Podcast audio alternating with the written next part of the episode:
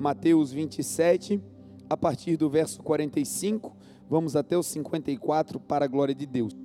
E houve trevas sobre toda a terra, do meio-dia às três horas da tarde. Por volta das três horas da tarde, Jesus bradou em alta voz: Eloi, Eloi, lama sabachthani, que significa: Meu Deus, meu Deus, por que me abandonastes? Quando alguns dos que estavam ali ouviram isso, disseram: Ele está chamando Elias. Imediatamente um deles correu em busca de uma esponja e embebeu em vinagre, colocou-a na ponta da vara e deu a Jesus para beber. Mas os outros disseram: Deixem-no, vejamos se Elias vem salvá-lo. Depois de ter bradado novamente em alta voz, Jesus entregou o Espírito.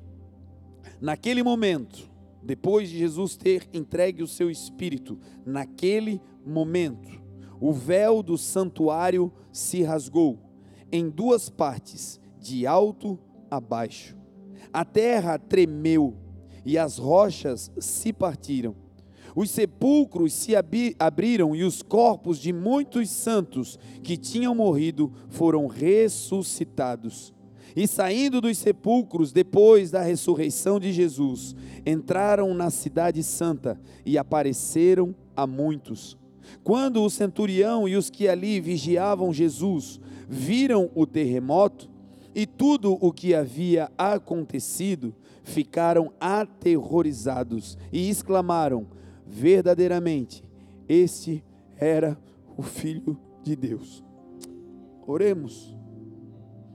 Jesus, tu és o Filho de Deus. Tu és o nosso libertador, tu és o nosso resgatador. Tu és aquele Senhor que pagou uma conta impagável. Tu és aquele Senhor em quem nós hoje podemos depositar a nossa esperança. Porque a tua palavra diz que talvez por um justo alguém desejasse morrer. Por alguém bom, talvez alguém se inclinasse a entregar a vida. Mas o Senhor se entregou por nós enquanto nós ainda éramos pecadores. Obrigado, Jesus, por ter vencido a cruz Obrigado, Jesus, por ter feito o que a tua palavra diz. Que o Senhor venceu a morte, passou por ela e triunfou sobre a morte. E hoje nós não servimos a um Deus pendurado em um madeiro. Hoje nós não servimos a um Deus esculpido. Hoje nós não servimos, Senhor, a uma imagem. Hoje nós servimos a um Deus que vive e reina para todos sempre. Tu és esse Deus, Jesus é o nosso Deus. Jesus é o nosso Salvador. Jesus é o Alfa, Ele é o começo de tudo. Jesus é o Ômega, tudo termina em Ti. E por isso nós, como igreja, temos uma esperança. A nossa história não vai acabar antes que o Senhor volte. A nossa história não terá um ponto final dado pelos homens, não. A nossa história termina no ômega. O Senhor é a última palavra sobre nós. Obrigado, Jesus, por essa manhã, por tudo que o Senhor tem feito e por tudo que o Senhor fará. A Ti, Jesus, e somente a Ti. Juntos nós te damos toda a honra, toda a glória e todo o louvor, em nome de Jesus. Amém. Amém? Graças a Deus. Irmãos, a Bíblia vai dizer que a mensagem da cruz, todas as vezes que a mensagem da cruz, todas as vezes que o que aconteceu na cruz do Calvário é pregado, existe um mover sobrenatural, existe um mover na terra que polariza as pessoas que estão diante dessa mensagem. Todas as vezes que a mensagem da cruz é pregada, é proclamada, as pessoas que estão ouvindo aquela mensagem, elas passam por um processo de depuração, de separação. E existe então uma polarização. Algumas pessoas, ao ouvirem a mensagem da cruz, elas dizem é loucura. Isso só pode ser um devaneio, isso só pode ser fruto de uma alegoria criada pela mente humana. Não é possível que alguém possa passar por o que esse homem passou, segundo o que estão ministrando, e possa vencer essa situação de dor, essa situação caótica alguém que seja capaz de suportar o peso da humanidade toda e depois disso ainda ressuscitar, e depois disso aparecer vivo, e depois disso aparecer restaurado, e não apenas aparecer, mas conduzir a humanidade de volta para casa. Para alguns, quando a mensagem da cruz é liberada, é pregada, o sentimento que vem é que essa mensagem é loucura para outros, entretanto, a mensagem da cruz, todas as vezes que se escuta essa mensagem, todas as vezes que se ouve falar do que Jesus fez e do que ele passou na cruz do Calvário, incluindo a via dolorosa, incluindo, incluindo o julgamento que ele passou, incluindo as dores, a afronta, a vergonha a morte, o sepultamento e a sua ressurreição, todas as vezes que se prega sobre isso, um outro grupo olha para essa mensagem, olha para isso e ao invés de achar que é loucura, dizem no seu coração: a mensagem da cruz é poder de Deus. A Santa Escritura vai dizer que a mensagem da cruz é loucura para os que estão se perdendo mas é poder de Deus para aqueles que estão sendo salvos.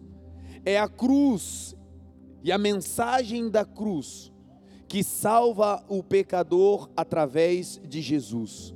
É a pregação da cruz que faz com que o poder de Deus seja manifestado sobre a igreja, porque a cruz é poder de Deus para todo aquele que crê em Jesus e a partir do entendimento da cruz começa a viver um tempo novo.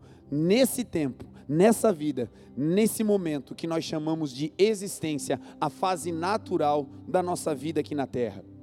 O texto que nós lemos se concentra em falar sobre quatro verdades absolutas sobre a cruz do Calvário.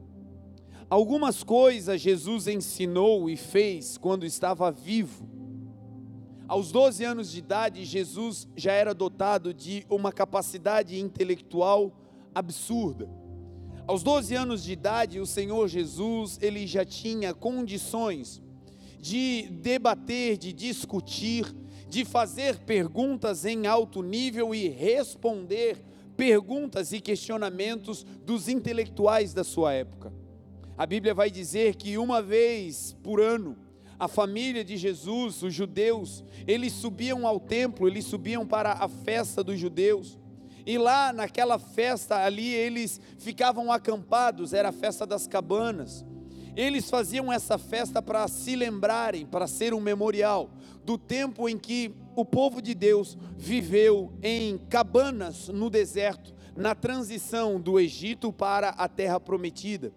Então, uma vez por ano, o povo de Deus subia para Jerusalém. E ali eles se acampavam com as suas famílias e ficavam ali durante cerca de uma semana, sete dias. E Jesus, costumeiramente com sua família, ele ia para essa festa. E aos 12 anos de idade, a família vai à festa, e quando a festa termina, eles voltam para sua casa, eles voltam para a sua terra. No meio do caminho, o pai e a mãe de Jesus começam a procurar Jesus, começam a olhar entre os parentes, e o texto vai dizer que eles pensavam que Jesus vinha pelo caminho com os parentes, com os familiares. E depois que eles tinham viajado um dia, eles voltaram retornando pelo caminho, falando com os parentes, e ninguém estava com Jesus. Aqui existe um ensino sobre o guardar a presença. O pai e a mãe de Jesus foram à festa.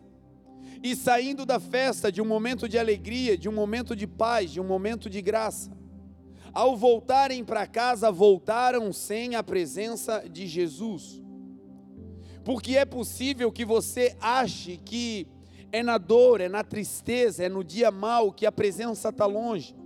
E eu quero te lembrar do que o Salmo 91 vai dizer: que o nosso Deus é aquele que é socorro bem presente na hora da angústia. Estarei com você na angústia e dela o retirarei e o glorificarei, diz a palavra do Senhor.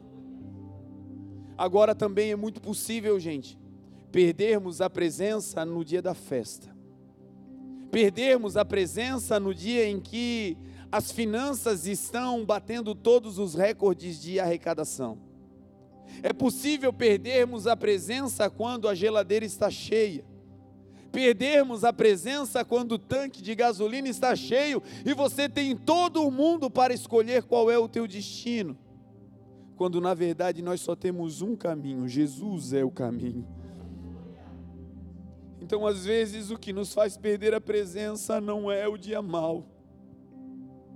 No dia mal, a palavra diz que existe sabedoria que há melhor sabedoria, que é melhor estar na casa do luto do que na casa de festa. Porque é no dia do luto, no dia da perda, no dia do choro, no dia da separação, é nesse dia que nós colocamos o nosso coração para pensar na brevidade da vida. É nesse dia onde muitos amigos, irmãos, familiares partem. É nesse dia, diante de um esquife, que o nosso coração entristecido é melhorado. Foi Salomão quem declarou que a tristeza do, do, do rosto aprimora o coração que é quando o coração está sendo aprimorado, não é muitas vezes na alegria, mas é quando o rosto está triste, porque a tristeza do rosto aperfeiçoa, melhora o nosso coração. Então, quem sabe você está vivendo dias difíceis, dias de separação, dias de luto, dias de, de dificuldades. Eu quero declarar sobre a sua vida que Jesus é Emanuel. Jesus é contigo. Jesus é com a tua casa, Jesus é com a tua família, Jesus é com você. Ele disse: Eu estarei com vocês todos os dias até a consumação dos séculos eu não vou abandonar você, nunca os deixarei, nunca os abandonarei, diz o Senhor.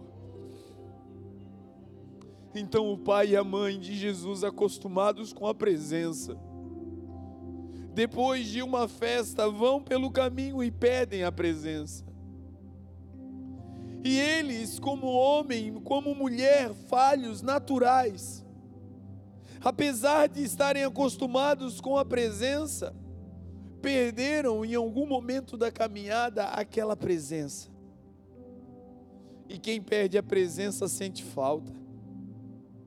Eles não chegaram até em casa para notar que o menino tinha sumido.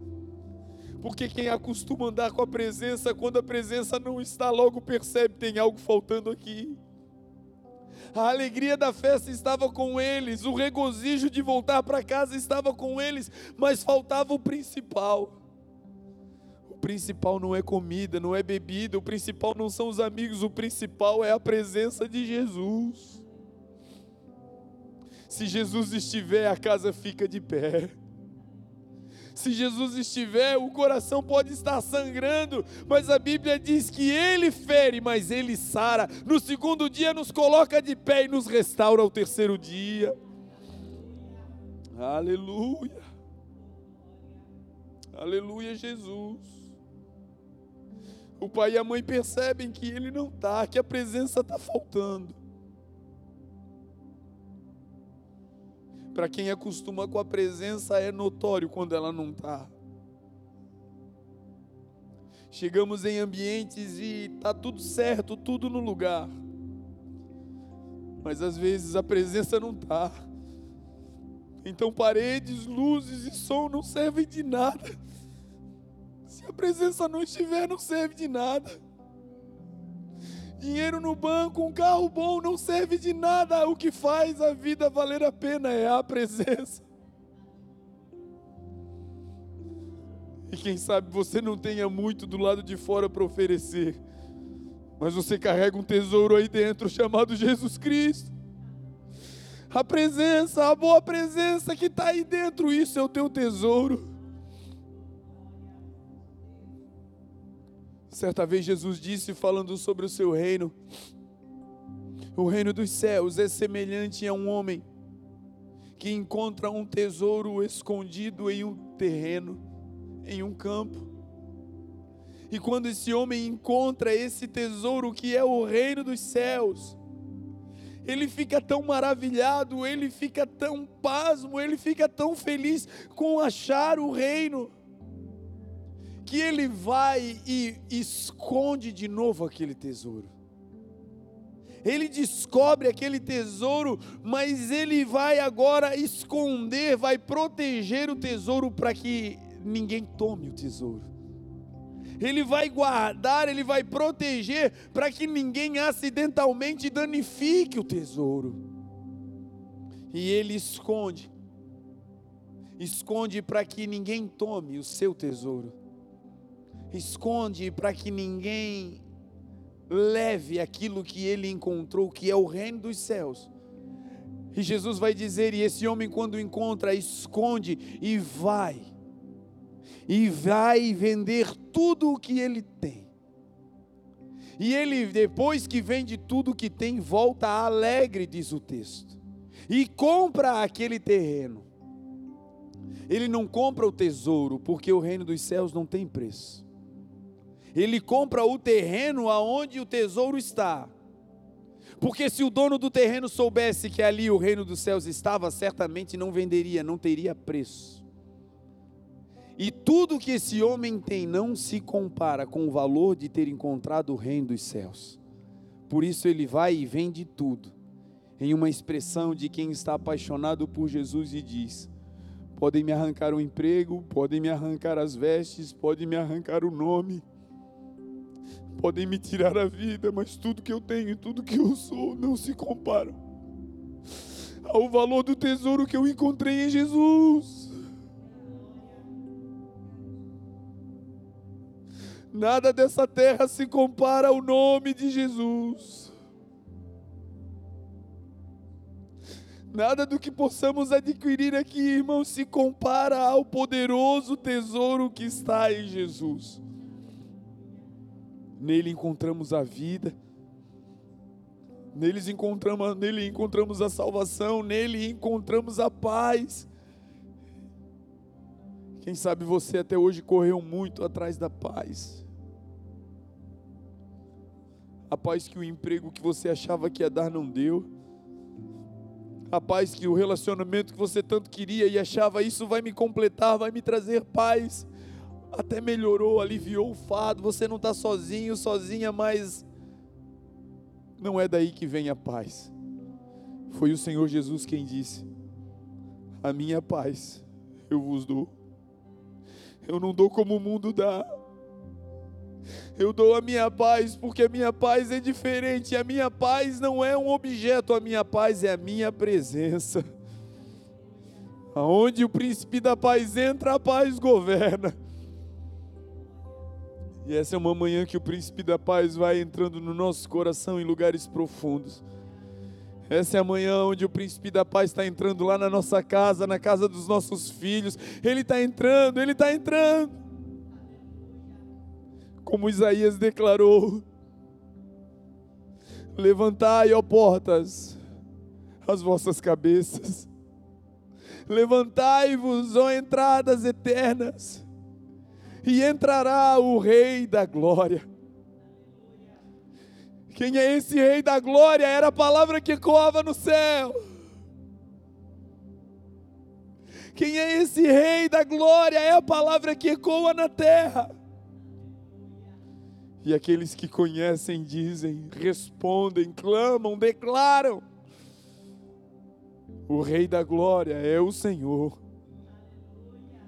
O Senhor forte e poderoso nas batalhas, Ele é o Rei da Glória. O salmista segue dizendo: Levantai, ó portas como quem insiste dizendo: vocês que desejam recebê-lo, levantem as suas cabeças não se fechem, não se inclinem para a terra. O Rei da Glória vai entrar, mas vai entrar quando vocês estiverem com a cabeça erguida, com a visão verticalizada, olhando para o céu. Levantem, levantemos nessa manhã as nossas cabeças. Levantemos nessa manhã o nosso espírito. Façamos o que o salmista declarou no Salmo 25. Ele disse: A ti, Senhor, eu levanto a minha alma. Deus meu, em ti eu confio. Não me deixes confundido, nem que meus inimigos triunfem sobre mim. Na verdade, não serão confundidos os que esperam em ti. Nós não seremos confundidos. A sua mente não será confundida, o seu coração não entrará em confusão, porque Jesus, aquele que entra, ele é a paz, ele organiza. Que as tuas emoções sejam organizadas dentro de você nessa manhã que o Santo Espírito de Deus comece agora a passear nas vielas da tua alma, organizando e trazendo paz a cada pensamento. Que toda a tua família agora sejam alcançadas de maneira profética, enquanto Deus está aqui entrando em você, você é a porta para que a salvação entre e chegue na tua casa. Você está abrindo a porta e o Rei da Glória vai entrar. O salmista no Salmo 24 termina dizendo: Levantai, ó portas, as vossas cabeças, e entrará o Rei da Glória. Os céus perguntam, a terra proclama: quem é esse Rei da Glória? O Senhor dos Exércitos, Ele é o Rei da Glória. Você que está numa luta, numa peleja, você que está vivendo uma guerra, deixa eu te dizer: o teu Senhor é o Senhor dos exércitos. Ele não apenas é amigo, ele não apenas é consolo. O nosso Jesus é Senhor dos exércitos. Ele só pode senhor, ser Senhor dos exércitos se ele tiver um exército, e ele tem. Isaías 40, verso 26 vai dizer: Levantem os vossos olhos e contemplem as alturas. Não é apenas para levantar os olhos e ver rapidamente, não, ele está dizendo: levante os teus olhos e agora dê um tempo para a sua alma, dê um tempo para a sua mente, dê um tempo para o teu espírito contemplar as alturas. Que essa seja a manhã de nos desconectarmos da terra e nos conectarmos com o céu e ali ficarmos contemplando as alturas. Contemple as alturas, disse Isaías. Quem foi que fez todas essas coisas? Disse Isaías. Ele faz uma pergunta e responde diante da visão que ele tem de Deus, de Jesus. E ele vai dizer: Foi aquele que chama cada uma das estrelas pelo nome, pelo seu poder inextinguível, pela sua força imensurável, quando ele ordena cada uma das estrelas, prontamente lhe obedecem. Se esse Deus dá ordem às estrelas, se esse Deus move os céus, e quando ele chama, ele chama elas pelo nome. bilhões e bilhões de estrelas nos céus são chamadas pelo seu nome específico, pelo Rei da Glória. Ele sabe teu nome, meu irmão. O Deus que sabe o nome das estrelas te chama pelo nome nessa manhã.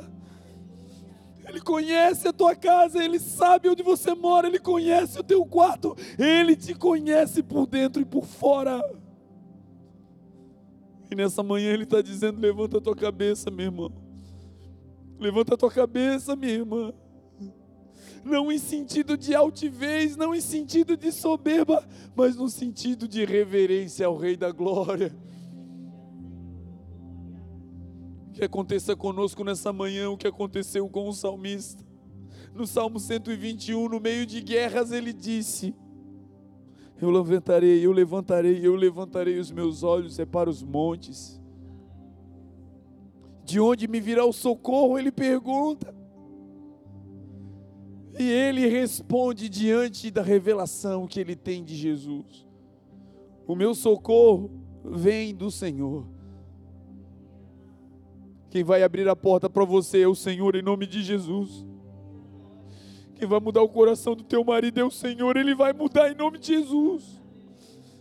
Quem vai mudar o coração da tua esposa é o Senhor, ele vai mudar em nome de Jesus. Enquanto isso não acontece, você fica com os teus olhos firmes em Jesus. Levantando os teus olhos para os montes, ah, de onde vem o socorro, meu Deus? O nosso socorro vem de ti, meu Deus. Socorre o teu povo, meu Pai. Vai trazendo salvação agora para essa casa, meu Deus. Vai mudando corações agora, Jesus. Nós declaramos a nossa dependência de Ti e a Ti, Jesus. Alguns aqui, Senhor, a ponto de desistir porque não tem mais forças. E essa manhã o Senhor está aqui para declarar que é do Senhor que vem a nossa força.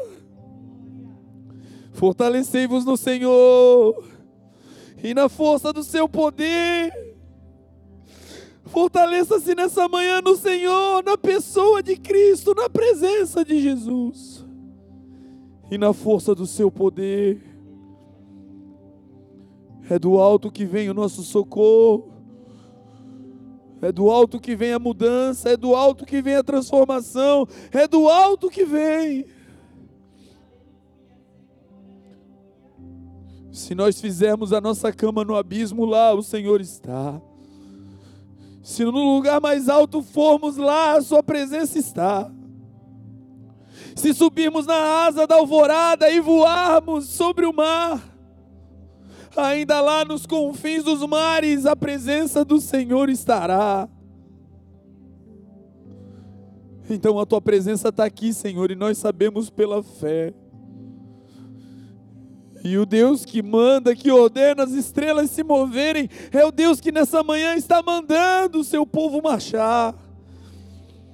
Está dizendo: entre, avance, marche. Enquanto você marcha, o Senhor vai mudando a tua história.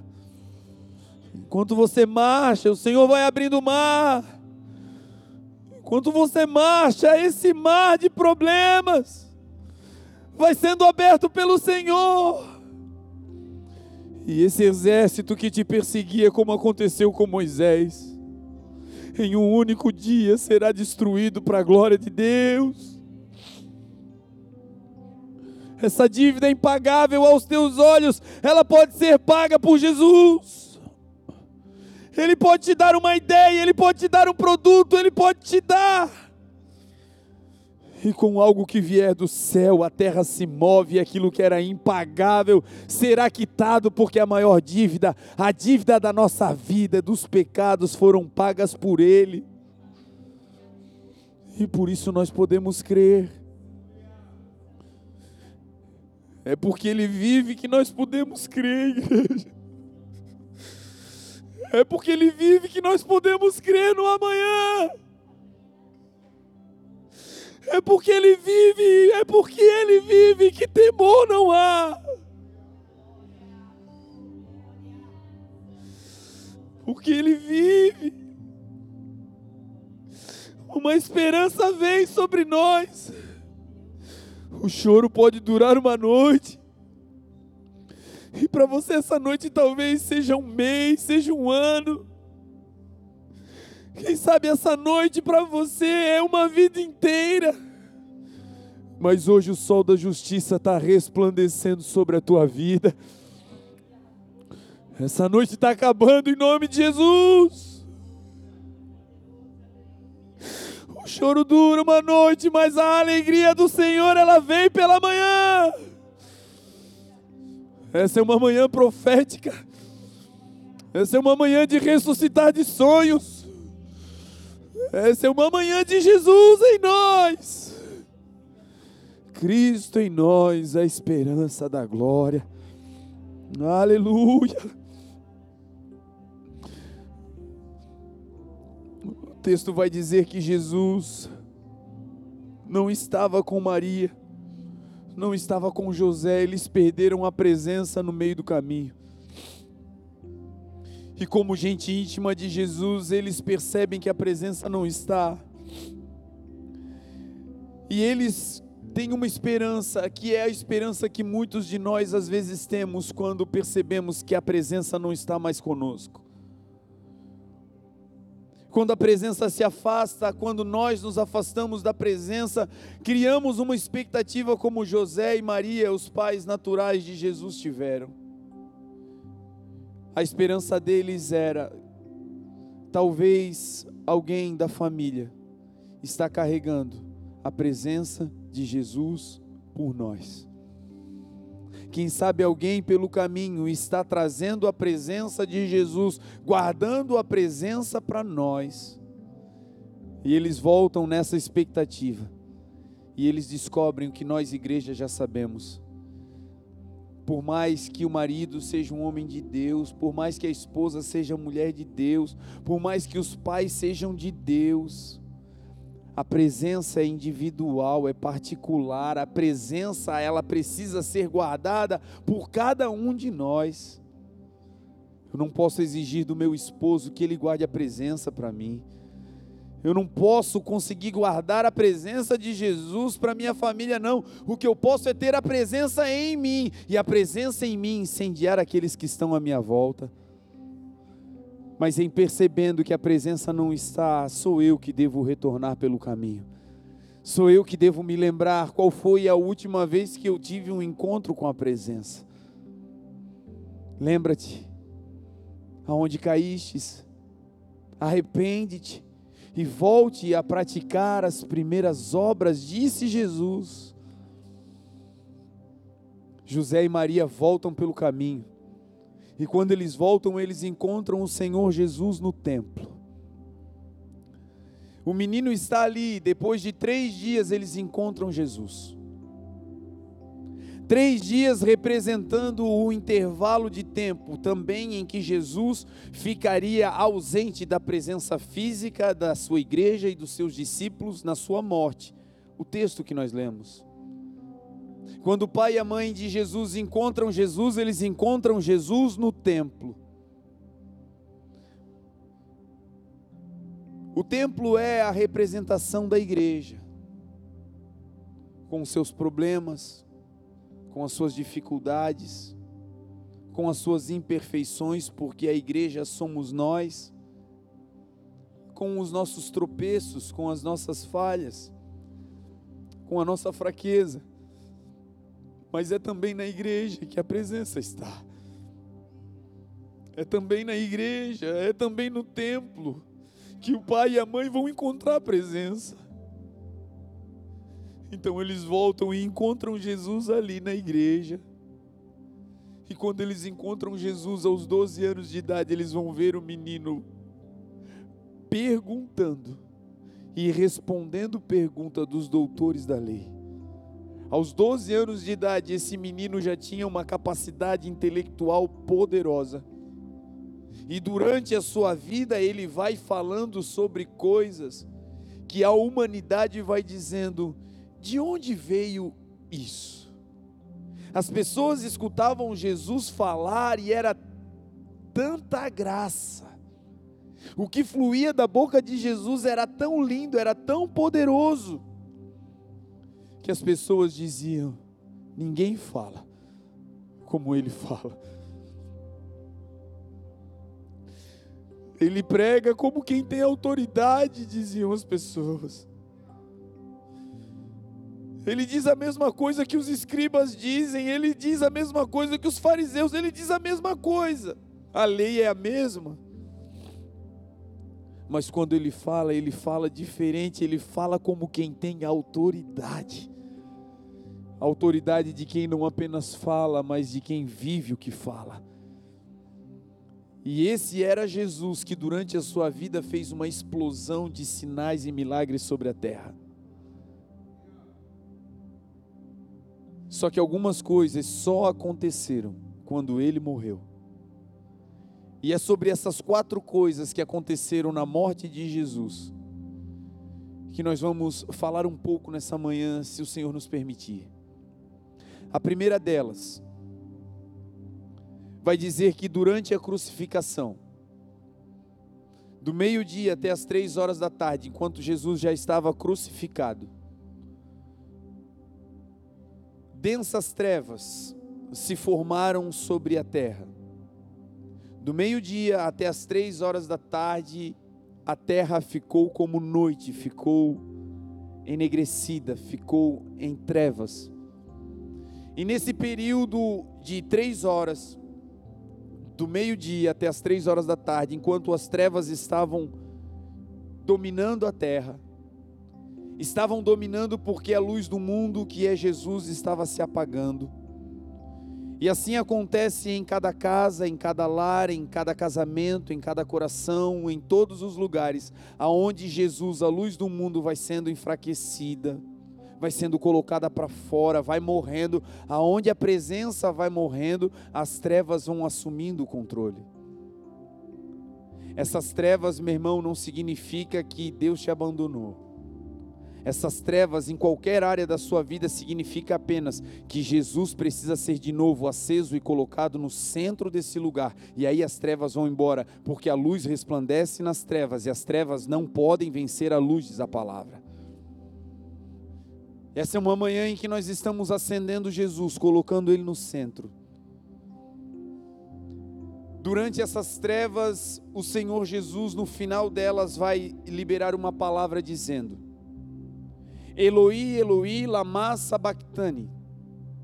Jesus vai falar aqui em uma linguagem que os romanos não entendiam. Os soldados lá embaixo estavam dizendo: Olha, ele está chamando por Elias. Não entenderam o que Jesus estava dizendo porque o idioma era outro. Tem coisas que Jesus fala abertamente mas só quem entende o idioma do céu consegue entender. Tem coisas que para todo mundo é tristeza, é perda, é dor, é tragédia.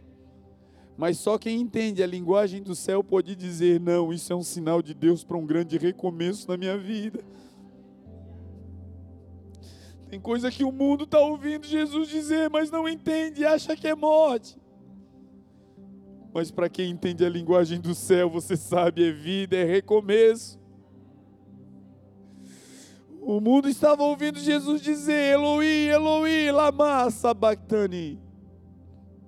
Deus meu, Deus meu, clamando ao Pai, por que me desamparastes? Algumas pessoas aqui entram em choque, em xeque, porque se questionam dizendo por que, se Jesus foi obediente, o Pai o abandonou. Porque se ele estava fazendo o que o pai mandou, que pai é esse que abandona um filho no momento de dificuldade?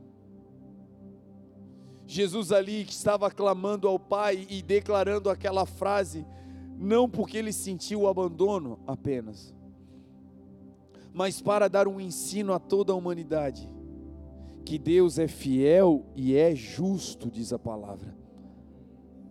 E a palavra de Deus declara, ensina, que o que faz separação entre Deus e os homens é o pecado. Pode ser bonitinho, pode ser habilidoso, pode ser rico ou pobre, pode ser brasileiro ou africano, não importa. É uma lei geral para o povo de Deus na terra. O que nos separa de Deus é o pecado. E naquele momento o filho santo e limpo está sendo agora encharcado com os pecados da humanidade. A Bíblia diz que pelas suas pisaduras nós fomos sarados. O castigo que nos traz a paz estava sobre Jesus. E ele levou sobre si as nossas dores, as nossas enfermidades. E por isso, por, no, na cruz do Calvário, Jesus ter levado o pecado da humanidade, naquele momento a Bíblia diz que Jesus cravou a cédula da dívida que nos era contrária. Ele crava na cruz do Calvário e ali ele envergonha publicamente principados e potestades. A dívida do nosso pecado foi lançada sobre Jesus, e na cruz do Calvário, Jesus paga o preço pelo nosso pecado. O meu e o teu pecado foram lançados em Jesus. Então eu quero te dar uma boa nova. O teu pecado não pode estar em dois lugares. Se ele foi sobre Jesus na cruz do Calvário, ele não pode mais te condenar aí no teu coração se ele foi lançado em Jesus na cruz e lá esse pecado está, nenhuma condenação há para aqueles que estão em Cristo Jesus. O Senhor pagou o preço por todos os nossos pecados. Sabe qual foi o preço? A maior dor não foi física. Antes da crucificação, está escrito que Jesus sabia que o Pai tinha entregue tudo em suas mãos, que ele viera do Pai e que ele estava voltando para o Pai. Antes de começar a via dolorosa, Jesus sabia que tudo que ele iria passar era o caminho de volta para casa e ele queria voltar para o Pai. Ele sabia que cada traição era para voltar para casa. Por isso ele não parou, ele sabia que cada açoite era o caminho de volta para casa. Por isso não desistiu. Por nos amar, mas também por amar o Pai, ele queria voltar para casa. Eu não sei você, mas eu tenho saudade do céu. Dá vontade de voltar para casa. Dá vontade de voltar para o Pai. Não é desejo de morte, mas é uma saudade da eternidade. E esse caminho de volta, Jesus disse: No mundo vocês terão aflições. Então, meu irmão, não pare na caminhada porque tem espinhos. Esse é o caminho de volta para casa. Não pare na caminhada porque houve traições. Esse é o caminho de volta para casa. Não pare pelos açoites e abandonos, esse é o caminho de volta para a tua casa. Qual foi a maior dor da cruz? Qual foi o maior preço que Jesus pagou na cruz? Não foram os cravos, não foram os espinhos na sua cabeça com a coroa, não foram os açoites, a cusparada, não foi isso. No terceiro dia, quando Jesus ressuscita, apenas a marca dos cravos está exposta. Todo o resto foi regenerado para a glória de Deus, ele recebeu um corpo novo. A maior dor foi a dor causada pelo meu e pelo teu pecado. Foi a dor que fez Jesus ser separado do Pai o nosso pecado sobre Jesus impedia o Pai de estar com Jesus, porque mesmo sendo filho, se tem pecado, tem separação de Deus. Deus é fiel e justo. A Bíblia diz que aquele que nem ao seu próprio filho poupou, como não nos dará com ele todas as demais coisas? O que de mais valioso tinha no céu era Jesus, e Jesus foi entregue por mim e por você. Como Ele não nos dará todas as outras coisas? A salvação da tua família virá, crer no Senhor Jesus e será salvo tu e a tua casa. A transformação da tua mente, a libertação desse vício virá, crer no Senhor Jesus e será salvo tu e toda a tua casa. Começa em nós, mas através de nós os nossos serão alcançados. Eloi, Eloi, lama sabachthani. Era dando uma mensagem para nós. O pecado de vocês me separou do Pai e por isso eu choro. E por isso tem dor. E por isso a cruz é tão preciosa. Porque quando ele ora no Getsemane dizendo: Pai, passa de mim esse cálice, Pai. Todavia não seja a minha vontade, mas a tua. Jesus não estava orando para se livrar dos cravos. Jesus não estava orando para passar o cálice da vergonha, o cálice das chibatadas, não. Jesus estava orando, Pai, se tem um jeito de eu salvá-los sem me separar de Ti, Pai. Que não seja feita a minha vontade, mas a Tua, se não tem jeito, eu vou, Pai, eu vou enfrentar essa separação momentânea. E quando Jesus diz isso, Eloi, Eloi, lama sabachthani. O texto diz que pela segunda vez ele brada. E então ele entrega o seu espírito. As escrituras dizem que no dia da morte, o nosso corpo voltará para o pó. Porque da terra foi feito e para o pó voltará. Mas o nosso espírito voltará para Deus que o fez. O nosso final não é aqui, meu irmão. O nosso final de todos nós, os bons e os maus, um dia será diante do Rei da Glória, aonde um dia todo joelho se dobrará e toda língua confessará que Jesus Cristo é o Senhor para a glória do Pai.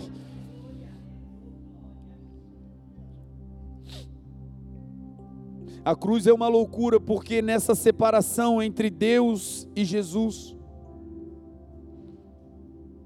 quando ele entrega o seu espírito ao Pai,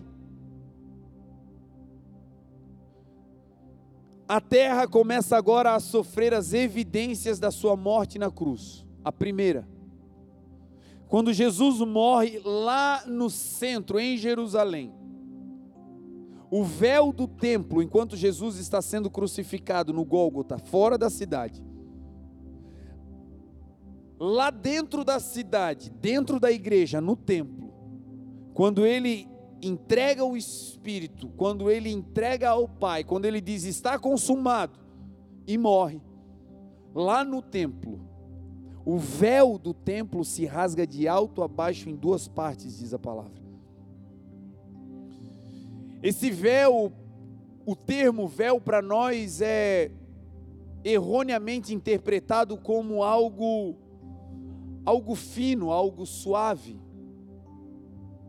E o véu desse templo que se rasgou em Jerusalém era trançado. Historiadores dizem que se colocassem cavalos amarrados em uma ponta e na outra para puxar e tentar rasgar esse véu, ele era tão espesso que os cavalos se despedaçariam, mas não causariam dano ao véu. O que Jesus fez na sua morte não foi romper uma pequena película.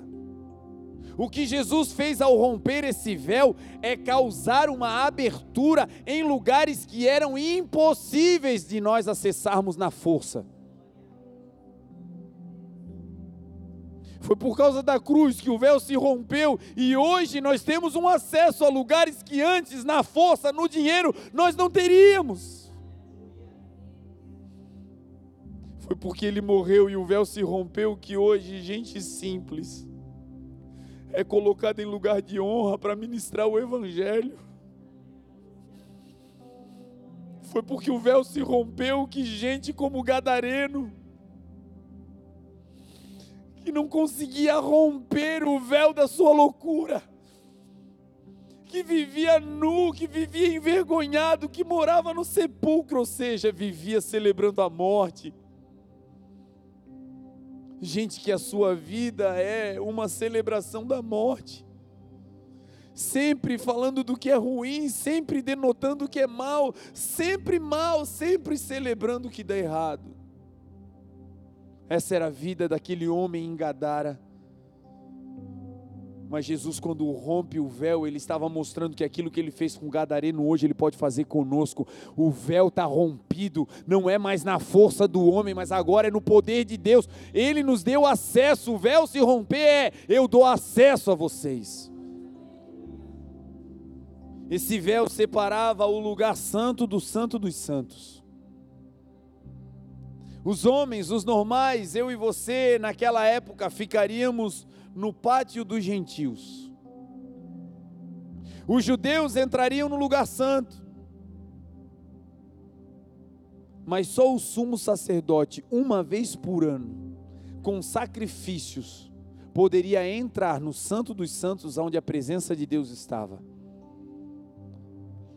O que significava que a humanidade precisava de intermediários que para ouvir Deus falar, que para entrar no lugar da presença antes da cruz era só através de um homem indicado, de uma tribo. Só alguém escolhido poderia entrar lá e trazer a mensagem, trazer o recado. E agora, depois da cruz, o véu que se rompeu dá livre acesso a mim e a você ao coração do Pai. Hoje todo aquele que invocar o nome do Senhor será salvo. Hoje no hospital a gente ora e ele vem. Hoje na cadeia, se você clamar, ele vem. Doente, sujo, pobre ou nu, se clamar, ele vem. Porque todo aquele que invocar o nome do Senhor será salvo. Aleluia, aleluia. Aleluia. Obrigado, Jesus. Obrigado por ter rompido o véu. O véu que nos separava da presença hoje já não existe mais. O texto diz que o véu se rompe mas ele não se rompe de qualquer maneira. Ele não se rompe na horizontal. Como que se ainda tivesse alguma barreira para você pular para passar para o outro lado. O véu não se rompe em uma, um pequeno canto em diagonal. Como se alguns tivessem uma visão privilegiada, mas os outros tivessem uma visão tapada. Não. O texto diz que o véu se rompe e tem um sentido: é de alto a baixo. De alto a baixo significa os acessos que Jesus deu não serão feitos pela terra, pelos homens. Começa do alto, é do céu, é sublime, é excelso. É Deus quem começa essa obra de rasgar o véu. É Deus quem faz, é do alto para baixo e não de baixo para cima. Os acessos que Deus vai te dar vão ficar claros, foi Deus quem abriu. Os lugares que Deus vai te fazer pisar, você vai ter claro no teu coração: como é que eu vim parar aqui, meu Deus?